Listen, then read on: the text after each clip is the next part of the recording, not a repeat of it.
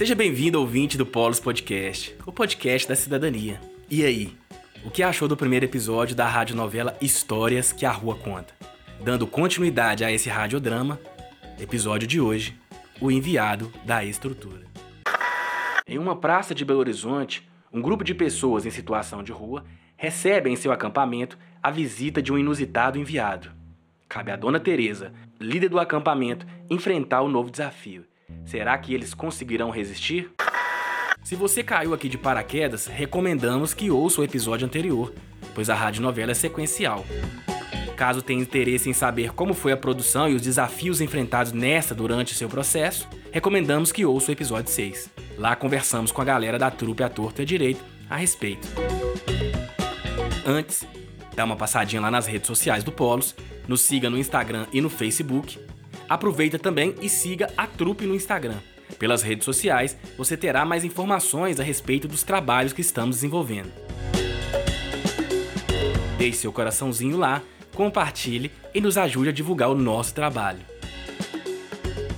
Se liga, pegue seu café, os materiais de limpeza e, se possível, escute com os fones de ouvidos para viajar com os olhos da imaginação.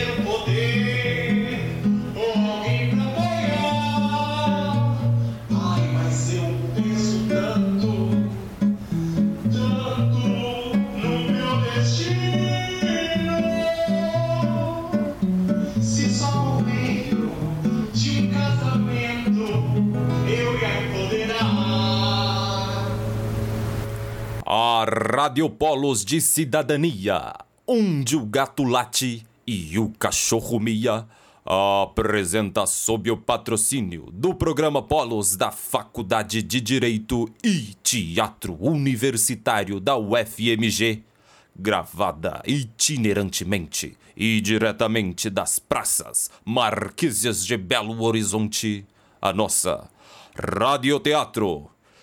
Histórias que a rua conta. No emocionante e lacrimejante episódio de hoje, apresentamos O Enviado da Estrutura. Baseado em fatos reais do povo em situação de rua.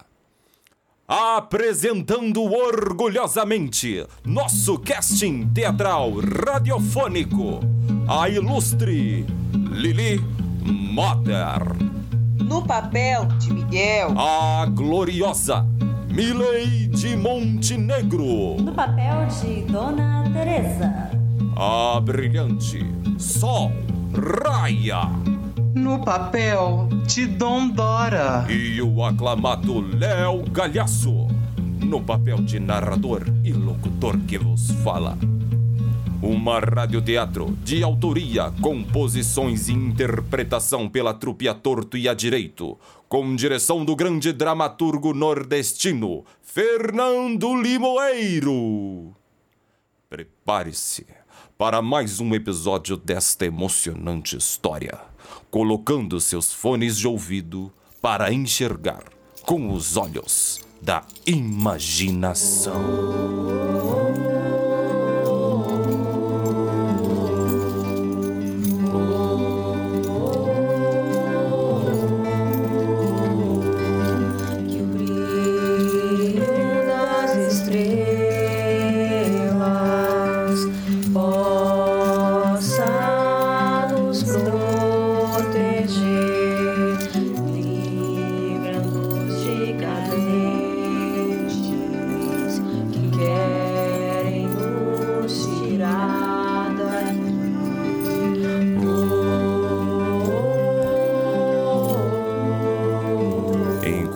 Isso, na Praça Fonsorinos, no centro de Belo Horizonte, o dia tinha amanhecido tranquilo. Várias pessoas acordavam em meio a barracas e cantinhos improvisados, sem imaginar o que aconteceria naquele dia. Ô, Ariel! Traz o, o Misoldino aqui depois pra benzer, só. Ele falou que tava precisando. Deve ser espinhela caída, né? Dona Teresa, líder da pequena comunidade, agia como conselheira, benzedeira e mãe postiça para as pessoas ao redor. O dia corria normal, até aquele momento em que, pouco antes da confusão começar, debaixo do sol quente, todos na praça ouviram certa voz, vinda de cima de uma das sacadas do prédio próximo. Que as minhas preces iriam ser ouvidas. Ai, isso, isso mesmo. Vem, vem tirar essa gente imunda da minha vizinhança. E só, gente! Olha Miguelito! Tá descendo aquele carro ali, ó. Será que vai conhecer a gente? Vem cá, só! Vem cá! Ó, a sirene era então. Uniforme bonito. Essa mãe deve estar orgulhosa demais, vai. E, e, e como é que tá, Lud? Ah, agora eu me lembrei. É Dona Terê. É, mãe tá boa, Dona Terê. Ela gosta demais da casinha que eu comprei pra ela. Sente muito sua falta. Não, não, não. Eu tô bem aqui de pé. E como que a senhora tá? Agora eu não tô muito boa, né, meu filho? Você vem aqui escorraçar a gente também? Não é bem assim não, Dona Terê. Já avisaram vocês. E eu que não quero causar confusão pro meu lado. Mas me fala aqui, a praça é pública, não é? Positivo, senhora. Público quer dizer que é do povo, não é? Positivo. E a gente é povo, não é? É ou não é? Positivo, senhora. Então por que vocês querem proibir o povo de usar algo que é do povo? Não foi isso que eu quis dizer. É que agora eu tenho que ser oficial. Então o que é que o senhor oficialmente quis dizer? Eu não quero confusão pro meu lado. Eu estou apenas cumprindo ordens. A mulher daquela casa lá ó, fez uma queixa. E ela é protegida do coronel. Então onde é que a gente pode ficar? É avoando, é? Uai, não sei. Então faz o favor de trazer aqui quem que sabe que a gente aqui não é bobo e nem tá fazendo mal pra ninguém, tá? E isso, isso, olha aí nesse seu telefone aí, se consegue falar com quem manda mesmo, que eu tô cansada de tratar a gente assim. Tá bom, dona Teri. Eu tô falando aqui com a turma do recolhimento. E recolhimento de quê, Miguel? Preocupa não, dona. É só a rede autorizada de coleta de indumentária social móvel organizada. Racismo. Preocupa não que eles respondem na hora mesmo. Ih, não olha assim pra mim. Eu sei o que, que você tá pensando, que era melhor a gente sair, calar, caçar outro cantinho, mas eu sou gente também, ué. E graças a Deus eu não tenho medo desses homens não. Dona Tere, aqui. Mensagem pra senhora. Da estrutura. E lê pra mim, Miguelito, eu não sei mexer nesses telefones, não. Cabo Miguel. Olha, eu tenho muito trabalho, sou muito ocupado e não tenho como ficar cuidando dessas bobagens, tá? Recebemos várias reclamações dos moradores e dos clientes do banco. E aí não é lugar pra ficar fazendo essa sujeira não. Já passou da hora de vocês saírem daí. Eu não sei de que sujeira. É, espera aqui, espera aí. Ah. É, tá Ah, gravando, tá. vai. Tá gravando? Eu não sei de que sujeira você tá falando. A gente aqui é tudo limpinho, na medida que consegue. Se não tem banheiro público, a culpa não é nossa. E, e, e se a gente sai daqui, vai pra onde? Vocês falam que aqui não é lugar pra nós, mas então onde é que a gente vai ficar? Foi, tá digitando. É. Isso não é problema meu. Esse bairro é um lugar central e não é essa imagem que a gente quer passar da cidade. Não é culpa da estrutura nem de ninguém. E o cheiro aí da região está ficando insuportável com esse amontoado de gente aumentando aí. Ah, mas a culpa é de quem? A gente se amontoa porque é o único calor humano que a gente tem, é um dos outros. A gente não tem mais recurso porque vocês, ao invés de prestar atenção nas pessoas abandonadas e sozinha, preferem esconder a gente para não passar essa imagem. Se tem gente que às vezes prefere estar na rua do que numa casa violenta, a culpa é de quem? Eu nem sei com quem que eu tô falando, que você não achou nem que precisava me falar seu nome. Dona Terê, não é assim não. Ele E é assim, o. sim, Miguel, tá gravando ainda? Aqui, ó. Eu não sou invisível, coisa nenhuma. Ninguém aqui é. A gente existe e às vezes cansa de ser julgado de um lado pro outro. Aqui tá falando aqui, ó. E quem você pensa que é? Aposto que é só uma mulher velha que devia estar no asilo. E não tem vergonha de ficar aí na rua arrumando confusão, não? Aí é um espaço público em um bairro nobre. Eu estou muito ocupada aqui no meu trabalho e não vou ficar discutindo com o mendigo. É, foi ele que falou, não fui eu não, hein? Então manda pra ele assim, ó. Que meu nome é Tereza e eu não tenho vergonha nenhuma de estar aqui e de falar o que eu penso. E, e, e fato também que eu tenho mais que fazer que ficar discutindo com ele. E ele tá esquecendo é de uma coisa muito importante. Que a gente aqui é gente. A gente é povo. E o povo é que colocou ele lá onde ele tá. E é o povo que volta pra tirar também. É, ele acha que eu não vale o tempo dele? Mas meu título de eleitor vale. E dona Tereza, ele falou assim, ó. Caríssima senhora Teresa, de forma alguma acha a senhora ou outro qualquer eleitor invisível. Muito pelo contrário. Luto todos os dias pelo povo, inclusive esse ano temos eleição novamente. E prometo que se for eleito, vou lutar para colocar um banheiro público com chuveiro e tudo e pagar transporte para levar a senhora e seu povo para outros bairros. Conto com a ajuda da senhora e que fale com seus amigos sobre mim. E ele enviou um jingle da campanha também, viu, dona Teresa? Ah, e mandou falar que a culpa não é dele e que ele é apenas um funcionário da estrutura. E que ele vai pedir para vir uma pessoa importante aqui que pode explicar direitinho a situação. E que a culpa não é dele. Claro que não é. Hum, Fica julgando a culpa pro outro. Isso é bom, não? Ah, Miguelito. E, e senta aqui comigo, ó, senta aqui. Ah, Miguelito, eu vivi demais pra acreditar nessas promessas sim.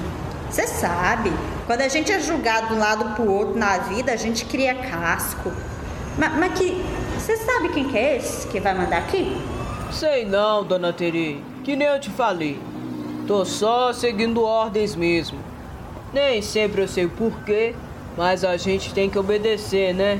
Ah, Miguelito, a gente tem que saber o porquê das coisas sim. Obedecer sem perguntar o porquê, qualquer capitão do mato faz, viu? Isso não foi aquilo que te ensinou, não foi? Isso é um absurdo! Tinha que chamar era o exército e chegar tirando. Não ficar conversando e passando a mão na cabeça. Não! Eu vou ligar pro superior do seu superior. Eu vou falar diretamente com o general. É, dona Teri. A senhora me desculpe, mas agora eu tenho que ir trabalhar. Ah, Miguelito levantou como se o banco estivesse pegando fogo. É aquela ali? Ih, ignora, faz bem pra saúde. É, senhora. Me desculpe, mas eu tenho que cumprir ordens. Isso mesmo, senhor general. Uhum. Aham, isso mesmo. O seu funcionáriozinho tá aqui, mas ó, não tá adiantando nada. E o que é que a gente fez de errado, Miguel? Isso mesmo, invasão. Ai, eu temo pela minha vida, general. É. Vocês estão invadindo mesmo, dona Tere. Mas Miguelito, Por Porque o certo é o certo. A gente trabalha pra conseguir as coisas, não invade assim não. Isso é contra a lei. É, o certo é o certo, senhora. Vocês têm 12 horas pra sair. É, Miguel. Do jeito que você fala, nem parece que foi criado com a gente. Até parece que esqueceu que é querer ser num terreno invadido. Se a Lourdes tivesse aqui, ia morrer de vergonha, ia lutar do lado da gente. Que nem naquela vez, você lembra? Lembra que tentaram tirar a gente quando você era pequenininho? Ah, aquilo era outros tempos, dona Terê. E eles chegaram quebrando tudo, apontando arma pra cabeça da gente, chamando a gente de marginal. Você lembra? Cumprindo ordens. Você escondeu lá em casa. A Lud foi mancando ajudar os vizinhos. Você tava chorando. Você me perguntou o que, que a gente tinha feito de errado. Chega de conversa. Não era a gente que tava errado, não. Errado é ver gente boa virando jagunço de estrutura. Você lembra? Nunca virar as costas pro seu povo. Eu lembro da Lourdes falando isso quando todo mundo lá do bairro juntou dinheiro pra te ajudar a pagar o curso, você lembra? Antes de expulsar todo mundo do terreno. Não sou cobaia, nem menos animal. Pra ser escorraçada daqui, você é. Desabrigados por lei maior, você vai decidir de lá você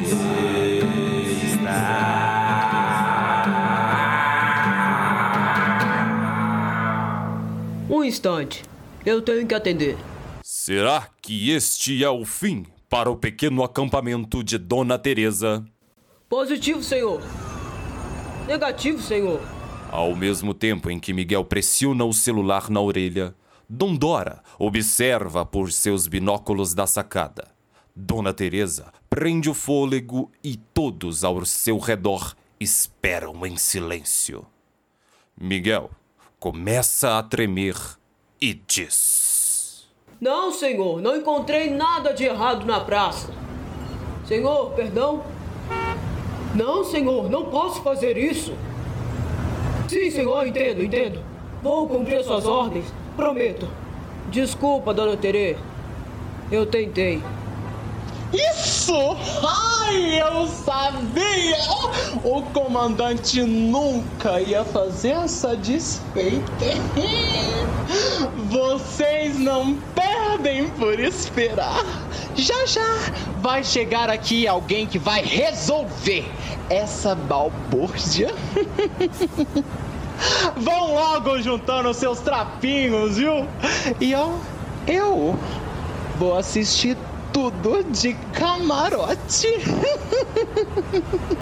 E agora, caros ouvintes, qual será a próxima surpresa que Dom Dora reserva? Enquanto Miguel, cabisbaixo e pensativo, retornava para seu carro, Dona Teresa se reunia com Ariel ao lado de sua pequena barraca. Tudo isso assistido de cima por Dom Dora, diretamente da sua sacada. Será que eles serão expulsos de vez da praça? Ou será que Dona Teresa e sua comunidade conseguirão ficar? Todas estas respostas você terá no próximo episódio, nesta mesma estação, plugado no seu coração. A história continua, a história não acabou. Andando de roda dura no